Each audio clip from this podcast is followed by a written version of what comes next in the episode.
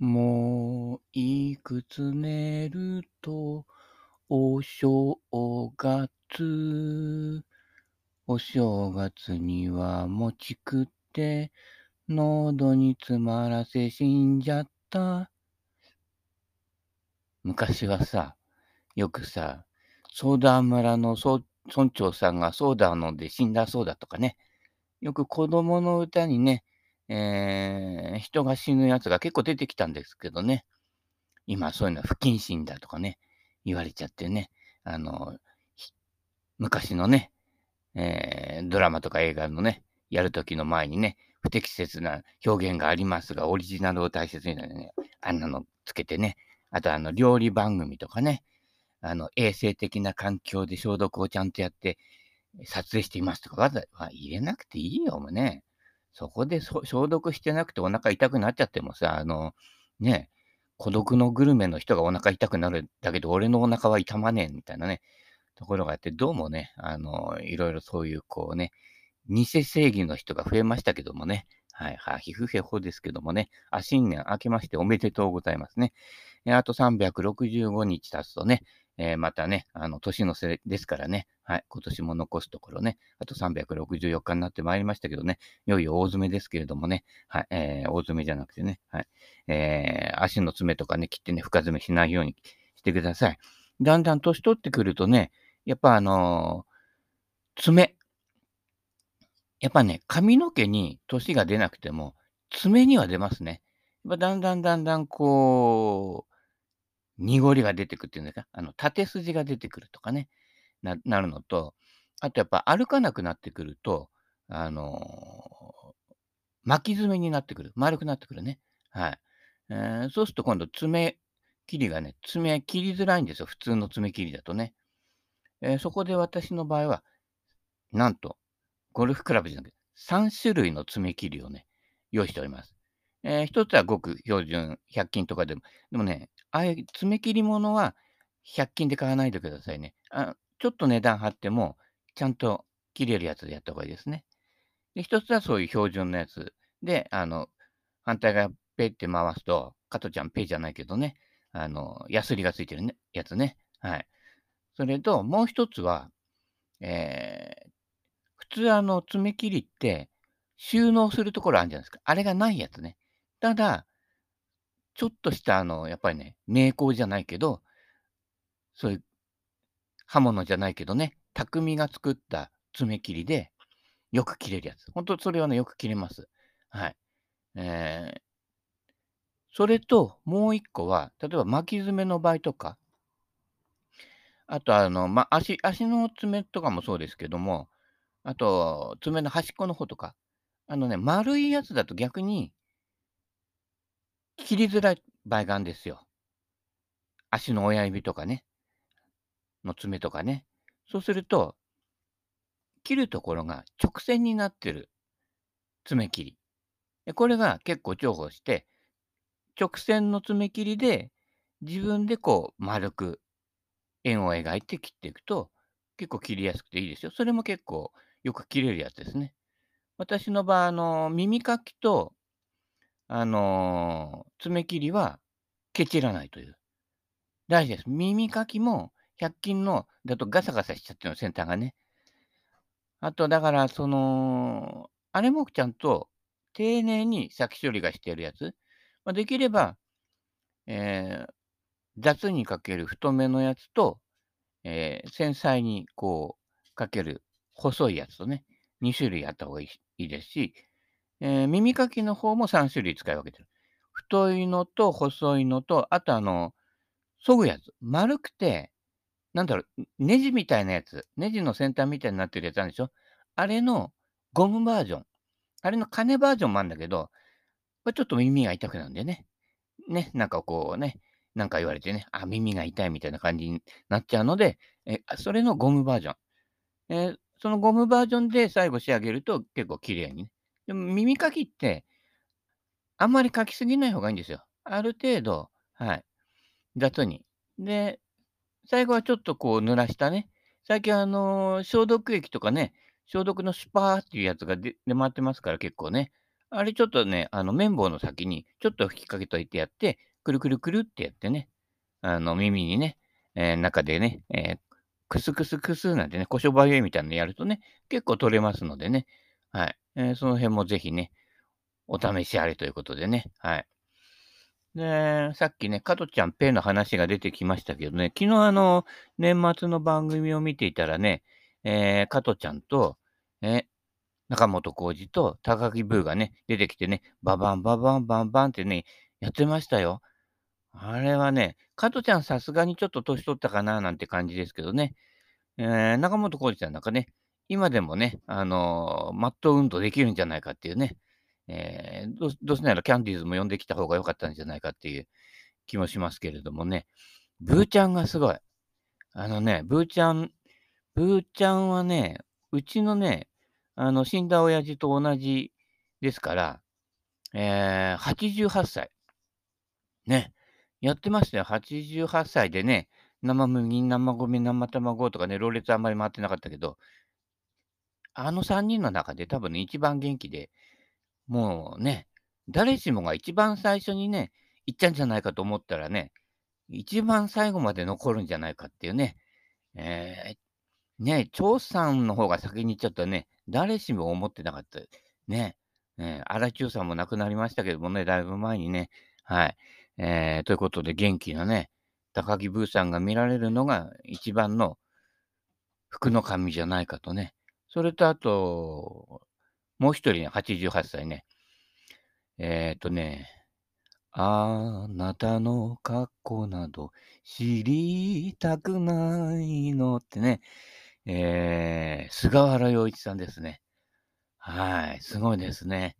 まあ、若い頃の声のトーンのね、伸びはさすがになくなってきましたけれどもね、あのー、甘く深いね、あの、ボイスがね、えー、マイルドでしたね。はい。88歳。ね。すごいです、すごいです。それからね、あれ、あともう一人ぐらいね、もう一人二人ぐらい、やっぱりね、80代ゾーンの人たちが、あ、一番すごかったのはね、昨日歌番組とかね、紅白も含めていろいろやってたけど、投資で全部見てて、もうこの曲には絶対誰も負けね、あの、叶わないなってね、思ったのがね、桜と一郎のね、昭和カレスキ。最高ですよ。いや、まだ生きてたんか、みたいな感じですけどね。あの、ハイトーンのね、あのね、おね、昔お姉さんね、今おばあちゃんだけどね、あのね、叫びのね、昭和かり好きね、未練などないわ、みたいなね、えー、恐ろしいですよ。もう不景気、不景気、リーマンだとかね、バブル弾けてる言う言うけどね、もっとその遥か以前ですね。オイルショックのところですよ。昭和彼好きね。その時代をね、思い起こしてください。まだみんな生まれてないかもしれないけれどもね、本当にね、四畳半のね、アパートでね、俺の友達なんかね、長崎、長崎かな長崎から出てきてね、で、家に遊びに行ったらね、三畳一間ですよ、三畳一間。三畳一間に小さいコンロかなんかがついてて、あとは、あのー、布団入れるね、あのところがね、あの、かろうじて1枚ね、あの、布団が入るようなね、ところがあって、で、3畳だから狭いから2人だと狭いので、その押し入れの中に足を突っ込む。ね。で、寝るとかね。えそれぐらいのスペースだったからね。ねえ。えっ、ー、とね、井出田くんって言ったかな。今どうしてるだろうね。生きてるかね。あの、あの三畳間の生活からね、今、ね、IT 長者になってたりしてね。よくわかんないけどね。はい。したらどういう風に展開するかね。わかんないからね。あんで3畳でいくらって言ってたかね。月7000円って言ってたかな。と1万円確かにしてなかったと思うけどね。はい。あもちろん、あの、トイレなんかはね、共同ですよ。はい。で、風呂はもちろんないから銭湯行くという生活ですけれどもね。結構そういうのね、昔当たり前だったんですけど、一応昭和の原点を思い出してね、えー、ね、あの、何も食うもんがないときね、あの、小麦粉だけ買ってきてね、水で練って水豚みたいなね、えー味噌だけ買っといてね。あと、あの、野菜はね、キャベツとかね、みんな端っこの周りの方とか捨てちゃうでしょ。あのキャベツのね、端っことかもらってきたりとかね。あと、パンの耳ね、パン屋さんでね。昔は自家製のパン屋さんがほとんどでしたから、まあ、山崎パンなんとかもあるけれどもね。で、あの、自分のところでパン屋さんやってるところでね、パンの耳とかね。まあ、大抵の人はね、あの、犬とかね、ペットにね、えーあげるように、パンの耳とかもね、もらっていくんですけどね。まあ、そういう風な口実でね、パンの耳もらってきてね。で、あれカリッと揚げてね、それこそカリッとサクッと美味しいパンの耳じゃないけどね、カカリッと揚げたりするとね、非常にね、えー美味しいですからね。はい、そうやってもらってきたりもしましたけどね。まあそういう原点をわ忘れないでいて、で、ね、ちょっと、あのー、稼ぎが良くなったらいいもん食ってりゃいいわけですけどね。まあよくね、Facebook なんかで見てるとね、うんまあまあちょっと稼ぎあるなってこの人はね、そういう人があのね、高い肉食ったりね、うなぎ食ったりとかね、えー正月はカニ食ったりとかしてるの見るとね、えー多少ちょっと転べばいいのかな、カニカマにしとけよみたいな感じもありますけどね。まあでもあれはカニはね、あの集中力を高めるのにはとてもいいですからね。で、あの、右手親指症候群の人も、カニをやるときは、あの、右手の親指のプッシュが非常に大事なキーポイントになりますからね。はい。ああの、このパッと押すときにね、こう小指側を緩めていってくださいね。ここで小指側を緩めることで、ヘッドの先端が走るというね。そういうところはゴルフと共通してるんじゃないかと思いますけれどもね。はい。えー正月から適当なこと言ってますけどね。えーまあ年末にもうね、墓参りも済ませてきちゃきちゃいましたしね。で、あの、知り合いのあのね、都内に住んでる方のちょっとえ Facebook とか見たりしたら、浅草寺のね、えーにお参り行ったあの写真が載ってましたけどね、結構空いてましたね、浅草寺ね。あのま、テレビとかもね、あの、もうね、毎年のことですけれども、正月元旦、ピッピッピッピッって明けましておめでとうございますって12時をまたぐことは全くありません。ここにここ20年ぐらい、20 12時の新年の時報をね、聞いたことね、ないですよ。行く年来る年も見ないしね、えー途中で眠くなっちゃうからですね。はい。紅白もね、えー紅白よりね、あの、昔のね、えー懐かしのなんとかみたいな、あの、竹下恵子さんがね、ちょっと、ちょっと、毛羽目のね、あの、化粧して出てくるやつね。徳光徳光さんもね、まだ生きてたんかみたいなね、バス旅でね、衰えをかなり見てるので、もう危ねえんじゃないかと思ってたらね、意外と普通に元気でしたね。はい。ね、竹下恵子さんね。あんだけメイクしちゃうとね、あの、昔アナウンサーやってたね、今もやってるかもしれないけどね、三雲さんかななんて思ったんだけどね、竹下さんでしたね。はい。でね、竹下さんの隣にね、あの、大悟がね、えーゲストで来ててね、えーダブル竹下みたいなね、あ、名字竹下なのかどうか知ら知らないけれどね、えー竹下さんの孫でね、あの、消費税やってね、不評を買った人ですよね。最初に3%やったからね、あれから3%、5%、8%、10%ね、どんどん上がってきちゃったけどね、最初のきっかけを作った人ですけどね。まあ、まあ、消費税はね、いいんじゃないかなと思いますよ。あのーただその他で、このダブルで取ってるようなところとか、こんなものいいるのかみたいなね、税金もね、多々あります。ちゃんと勉強しあの、コロナもそうですけど、ちゃんと勉強して、ファイザーとかね、えーあとは、えー厚生労働省とかね、いろんなやつとか、あと海外からの、海外のニュースとか見てると、結構日本のね、対応なんかともね、違ってね、緩いとかきついとかいろいろありますからね。でそういう多角的に見るっていうのは大事ですよ。日本の常識、世界の非常識だったりとかね、全然違いますから、はい、そういったところでね、えーいろんな多角的に見ると、えーもっと違ったね、え常識にとらわれない。常識ったってね、狭い狭い範囲なんですよ。はい。そういったことでね、常識を乗り越えてね、い言っていただきたいと思いますね。はい。常識あるなんてね、お前は非常識だなんて言われな、言われてなんぼですからね、常識に固まってるやつはもう死んでるんですからね、生きてるようだけど死んでるんでね、えーまあそういうことでね、えーもういいかな。はい。ということで、あの、ブッダの言葉ですね。はい。えー入りたいと思います。娯楽や無駄話に夢中になる理由ね。今やってたようなやつですね。はい。自分の内面を見張るのを怠って自分をごまかす娯楽や無駄話に夢中にならない。これはね、無駄話のように思えて、人の悪口です。はい、そういうことですね。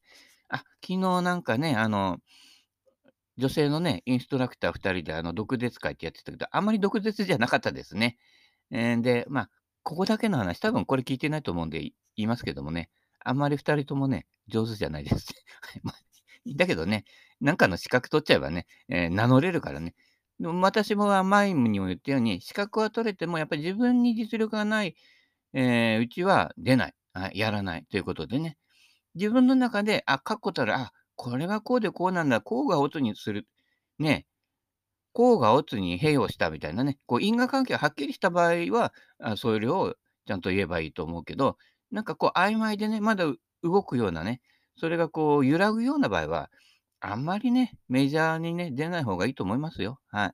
レッドベターだってね、最初言ってたなんとかスイングとか言ってね、すげえニック・ファルドが活躍したなんて言うけどね、だんだんだんだん変わってきてね、なんとかスイング、なんとかスイングとかね、動いちゃうんですよね。で一貫性がないとね、やっぱり信頼ね、えー、されませんからね、まあ誰とは言えますけれどもね、PE にね、結局私の方は結局ね、誰とは言えないですけれど、言ってもね、誰のことかなってわかるようなね、ギリギリの路線でやってるので、結局、ね、優しく言ってますけどね、毒舌になってるのかななんて気もするけどね、悪気はありませんね。あの、そうなってねえかななんてね、えー、つぶやきしろですからね。はい。えーそれがもたらす見せかけの楽しさに屈服、あ、つぶやきしろのイントネーションする必要ありませんね。はい。それがもたらす見かけの楽しさに屈服することなく、自分の内面で今何が起こっているかを見張り続ける容疑は、ね、やがて心の安らぎにたどり着く。ようだのようだね。細野さんとかね、えー、細野晴臣さんですかね。ようだのようだみたいな感じですけどもね。はい。えーまあ、そういうね、娯楽や無駄話もいいんですけど、そればっかりでね、こう自分から逃避するためのね、えー、そういうアイテムにしちゃうと、ちょっと浮いてきちゃうんですよね。はい。だからそういう遊び物に関しても何を選択してどう取り組んでるかっていうのが結構ね、その人は表してると。もう仕事なんかが大体はね、あの、パターン化してるものが多いのでね、その人のね、特徴があまり出づらい。ね、まあ業種によってはね、出やすいのもあるけどね。はい。でもまあ、ペンキ塗りとかでもね、あ今日はちょっとあの気が乗らないからね、青って注文されたけど赤で塗っちゃおうか、みたいなね。それはできないからね。はい。そういったところである規制が働くんですけども、自分が好きで始めてね、やってる遊びとかね、だったら、そういう規制がね、入らないところはね、いくらでも自由にできますからね。で、そういったところに結構自分が出るというね。あのー、カウンセリングとかね、そういう芸術療法の手法でコラージュっていうのがあるんですけれどもね、えー、いろんなこう、切り張りで自分の好きなね、例えば広告とかね、雑誌の切り、切れ端をこうつないでね、えー、こう、模様を作ったりとかね、えー、やるようなやつですけどもね、それやるとね、かなりね、あの、その人の今の現状の、え性格、性格って固定的なものじゃないから、いろんな状況ね、いやなんかで変わるので、えー、そういうね、わかんなかったら、あの、ググってみてくださいね、コラージュ。ね。あの、よくあの、フォト、フォトショップなんかのやつでコラージュのね、できるあの、アイテムなんかもありますけれどもね、ああいうのがこう芸術療法とか心理療法なんかにも使われていてね、結構その人ね、選ぶ色とかね、えー、切り抜く形とかね、で、どこに何を貼っていくかなんかでね、非常によくわかりますね。あの、喋りのカウンセリングよりね、よくその人がね、現れるというね、傾向がありますんでね、ぜひ、あの、そういうのね、暇、暇な時ね、いらない雑誌とかあったらね、こう切り抜いてね、で、画用紙1枚に貼っていくと、えー、いう、ね、遊びやってみると面白いですよ。はい。内面出ますからね。だから遊びと、そういう内面を見つめるのが、えー、同時にできると、えー、一番面白いわけですけれどもね。はい。だから、私なんかの場合も、えー、仕事なんかも、仕事でね、大変な仕事とかね、あの、電車洗いとかね、まあ、いろんな仕事ね、柔軟種類してきましたけれども、で、遊びで、やっぱりこう、マンネリ化してね、つまんないのもあんですよ。あの、カビキラーのね、先端の上だけをね、生け花のようにね、えー、刺していくとかいう仕事をね、延々12時間やる仕事とかね、もうすごいです。普通の人だとね、気が狂っちゃうような仕事をね、結構やってきましたけれどもね、そういう仕事をね、遊びに変えていく発想力でね、えー、例えばね、カビキラーのあれ刺すときにね、えー、一個一個刺すタイミングで流れてくるからね、そうするとね、そこに合わせてね、漢字財宝作行人般若はらみた、んぱ、んぱ、んぱってね。で、途中でそれに飽きたらね、今度レゲエにしちゃって、んちゃ、んちゃ、んちゃで刺していくとかね、やっていくと意外とね、えー、新しい曲が生まれたりしてね、はい。えー、別にね、えー、曲が生まれてもその場ですぐ忘れてっちゃうんですけど、あれね、あの、録音してね、売り出してたの、今、昨日あたりね、紅白出てたかもしれませんよ。はい、そんなもんですよ。あのね、自由にやってるのが一番面白いんです。で仕事は遊び化して、遊びを仕事化するっていうね、もう境目のね、なくすね、遠近療養メガネにやっていくとね、面白いですからね。はい。次行ってみよう。アルコールを飲んではいけない理由を。聞こうじゃねえか。君よ、自分のな内側を見張ってコントロールすることができなくなり、酔っ払う原因、すなわちアルコール類を飲むことには6つのデメリットがある。何言ってんですかね。飲んだら飲まれろですよね。だからその TX でね、電車払いしてた人とね、いや休憩中とかね、電車の脇でね、こう座ってね、あの雑談してるんですけどね、で、その人も酒で好きだからね、酒の話やってたら、酒を飲まれなくちゃダメでしょうっていうね、その一言でパッとひらめいて、悟りを開きましたね。あすげえなと。もう達人を見つけましたね。はい。1、お酒を飲む代金や飲食費がかさむ。いやいや、同情するなら酒をくれってね。もう、足立由美を超えましたね。足立由美がね、えー、もらった金額よりね、酒代の方がね、えー、もらった酒の金額の方がね、高い、多いと思います。はい。自己抑制がぼんやりとして喧嘩しやすくなる。いや、それは、それは普段の性格ですから。飲まない時にそういうのを隠してるやつの方がよっぽどダメですよね。もうどんどん飲んで飲まれて、で、ああ、こうやってけ喧嘩っ早いなとかね、すぐ突っかかってくるやつだなとか、それで分かった方がいいと。ね、思わず出ちゃってるものが本性ですから、ね、ほんの出来心でって、ほんの出来心があなたの本質ですからね。はい。だからそうやって迂闊になることね、油断することね。私の中の格言でね、油断大好きっていうのがありますからね。油断しないやつはダメですよ。はい。臓器にダメージを与えて病気の原因になるね。あ私の近所でもね、えー、酒飲みすぎってね、焼酎はやっぱりね、あの薄めちゃダメだよなんてね、えー、飲んでた人がね、この間血吐いてね、あの救急車で運ばれましたけどね、いや、生きててよかったな、みたいなね、死んじゃうとゴルフできなくなっちゃうからね。やっぱね、それはお酒じゃないと。仕事のストレス。で、それにお酒が乗ったので、だから出てきたのは、要はね、あのー、コロナと一緒ですよ。コロナにかかって死んじゃったとか、ね、言うけどね、実はもう危なかったね。実は肺肺炎をちょっとね、持ってたとかね。でそこに来たので、最後に来た要はエレベーターに最後に乗ったデブが悪者になるっていうパターンですね。で、あのデブが原因だって全部されちゃうんだけど、いや違うでしょってね。痩せてる人も太ってる人もトータルの体重で、ね、ピーってなるんだ今ね、すごいですよ。あのー、お店とかね、でっかいお店とか行くとね、25人乗りのエレベーターに、あのー、10時のね、あのー、ビニールテープが貼ってあって、4人までって書いてありますからね。すごいですよ。で、25人の、エレベーターに25人乗ったら、非常に息苦しいですからね。あの狭い空間にね。で、ましてや、その乗ってる時に大地震が起きちゃってね、25人であの狭さにね、閉じ込められてみなさいよ。あのね、電気も来ちゃってね。もうパニックになりますからね。はい。えー、ということでね、えー、臓器にダメージを与えるかどうかは、えー、酒よりもそれ以前のストレスに原因がありますね。はい。酒を自制できない人と信用を落とす。酒を自制しないんで、自分を自制できないだけでね、えー、酒は悪くない。あ改めて言いますけれどもね。そこで出てくるその本性に、えー、悪いい悪いじゃないんですよ。そこが変わるチャンスなんですよ。はい。ねえ、ー、次。性欲に駆られて浮気や不倫をしやすくなる。いやいや、そんなことないですよね。えー、飲んだら乗るなっていう話ですよね。はい。えー、あ、それは車か。まあ、どっちもですけれどもね。はい。えー、多少ほろ酔いの方がいいんですよ。はい。あのー、浮気や不倫っていうのは、やっぱり、それ、やっぱりね、それ以前のものがあるわけですよね。はい。不満を抱いてるとかね、いうところとかね。えー、そうじゃなくても、やっぱりいろんな人ね、魅力あります。で、魅力あったら関わってみてくださいよ。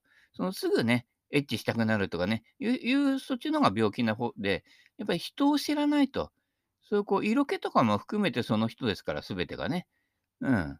だから、どんどんどんどんね、あの、まあね、あの、いろんな人と付き合ってください。はい。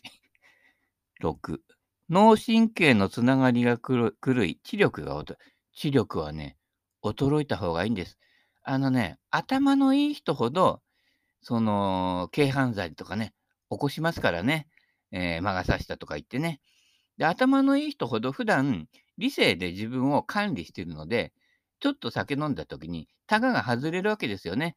年末のニュースでもありましたね。警察官がね、えー、酒飲んだ勢いでね、えー、警察官、殴あ、警察官じゃねえか、学校の先生かな。なんかと、とにかくそういう固い目の仕事してる人がね、えー、市役所の役員かなんかわかんないけどね、え、警察官のね、え、を殴ってね、鼻の骨を折ったみたいなね、話がね、え、出ましたけどね、そうね、普段持ってるものが、ただきっかけが出て緩んだだけですからね。そうすると、アルコールを飲んでいい理由ですよね。普段下戸で飲まない人ほど飲んでボロ出してくださいね。あの、そうじゃないときに、人ってあの、そうじゃなくても、追い込まれたときとかね、自分が不利になったときとかね、人生の災害災難にあったときとかね、思わず出ちゃうものがありますから、そういうのを普段からボロ出ししとくと、あ、自分ってこういうところあるんだなっていうのがね、分かってね、えー、ゴルフなんかもそうですよね。ゴルフでミスが続いたりしてね、チェーなんて言ってクラブた叩きつける人いますけれどもね、チェってお前が打ったんだろみたいなね。だったらもうチェなんて言わないでね、チェー細みたいなフィニッシュ取ってください。チェー細のね、あの、崩れるフィニッシュって、左に回りに、左回りにバレリーナのようにくるんって回るでしょ。あれが大事なんですね。ああいうふうに、フォローまで出てって回っていかないとダメ。もうね、こう、体の右側で止めてね、えー、ね、つま先閉じてね、なんとか正面打法なんてやってちゃダメですよ。ね、あの、前に進まないで上に球飛んでいくだけでね、スピンかかりすぎてね、えー、止まっちゃうだけですから、左側に手細みたいにくるっと回って、そのまま歩っていけるね、ゲイリープレイヤースタイルですね。もう、そうやって低い球打っていかなくちゃダメですよ。はい。あのー、しっかりとね、クラブフェースの向きだけ合ってれば、しっかりアウトサイドインで、左から回ってくるね、あのー、フェードボールってことで、これがね、スコアメイクには一番、えー、確実です。フェアウェイキープ率を一番高めるのは低いフェードボールね。リトルビジョンじゃないけれどもね。はい。で、左に入れて、そのまま引っ張ってるっていうことは、えー、フェースがそのまま左向いてかぶってくるわけですので、あのー、大事なのは、上げ始めの30センチのクラブヘッドの軌道です。これが外に出てるか、まっすぐ引けてるか、フェースが開いてるか閉じてるかで、インパクトの出玉って結構変わってきますので、あの、最初の30センチだけ気をつけとけば、あとは何も考える必要ありません。思うがままに振ってくださいね。はい。えそんなこんなで時間がね、押してまいりましたので、ね、えそろそろ終わりにしたいと思います。